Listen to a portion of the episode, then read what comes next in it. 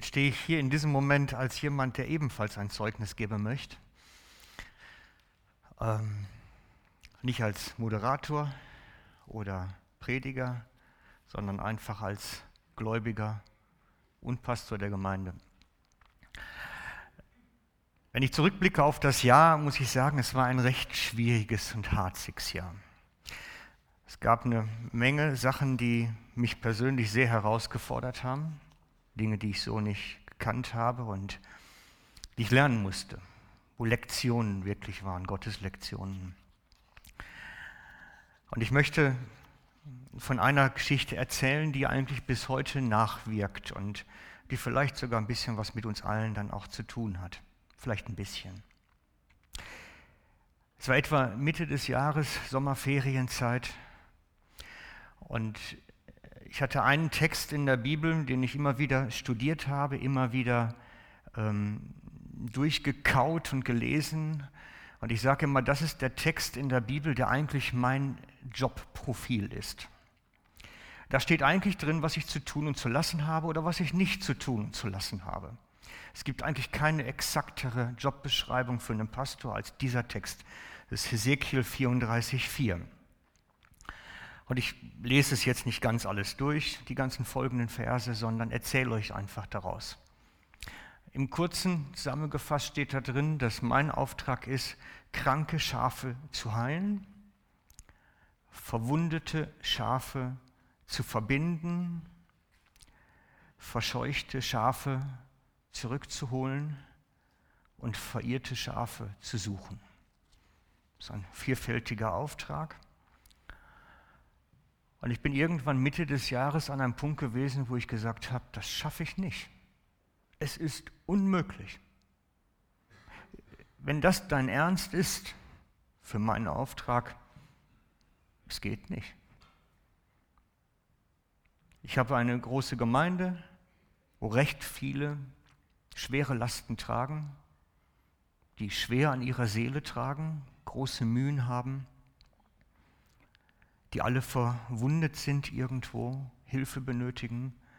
Es sind viele, die krank sind an ihrer Seele, Hilfe benötigen. Und zudem die ganzen, die eigentlich noch um sind, die man erreichen müsste, die eigentlich noch dazu gehören. Das ist unmöglich. Und dann gab es eine Zeit des Überlegens, wo ich gesagt habe, wie wäre es mit mehr Perfektion? Mehr Kompetenz. Habe dann zurückgeschaut, festgestellt, ja gut, was hat es mir gebracht, Psychotherapie zu lernen? Was hat es mir gebracht, dies zu machen und das zu machen? Nein, Kompetenz kann nicht der Schlüssel sein. Das kann es nicht sein. Kann man mehr über Organisation lösen? Habe es probiert und festgestellt, es geht auch nicht. Ist eigentlich nicht zu machen. Und dann irgendwann hatte ich einen Punkt, wo ich vor Gott gestanden habe und gesagt habe, wie kannst du mir einen Auftrag geben, der nicht erfüllbar ist? Wie, wie kann das sein? Das geht doch nicht. Wie kannst du einen Jöppli geben, der einen irgendwie ans End führt? Und dann habe ich angefangen, in der Schrift zu studieren. Wie war das bei den Leuten, die eigentlich in ähnlichen Herausforderungen waren? Was haben die gemacht? Ich habe mir wirklich Zeit genommen dafür, das auch für mich nachzulesen und aus meinem Blickwinkel auch zu nehmen. Und habe dann besonders von König David lernen müssen. Habe nämlich festgestellt, König David hatte keinen Burnout. Das ist eigentlich recht ungewöhnlich bei der Belastung, die er hatte, bei den Problemen, die er hatte. Der hat keinen Burnout gekriegt. Und habe mir dann so ein bisschen darüber studiert und gelernt und gelesen und verstanden, dass er ganz offensichtlich eine andere Qualität der Gottesbeziehung hatte, als ich sie hatte. Er hatte für seine damalige Zeit etwas Revolutionäres gemacht. Er hatte einen Ort der Gottesbegegnung für sich geschaffen. Er hat das Zelt, ein Zelt errichten lassen auf dem Berg Zion und hat dort die Bundeslade hineingestellt und konnte dort dann jeden Tag hingehen und Gott treffen. Er war da und hat dann einfach Zeit mit ihm verbracht. Steht geschrieben, dass er dort Lieder komponiert hat, dass er in dem Zelt einfach nur gelegen hat, geweint hat, Gott die Dinge ausgebreitet hat, die wichtig sind. Und bin dann irgendwann auf den Punkt gekommen und gesagt, ja, diese Hütte Davids, dieses Zelt Davids, von dem Jakobus schreibt, es ist wieder errichtet, das bräuchte ich auch wieder in einer anderen Qualität.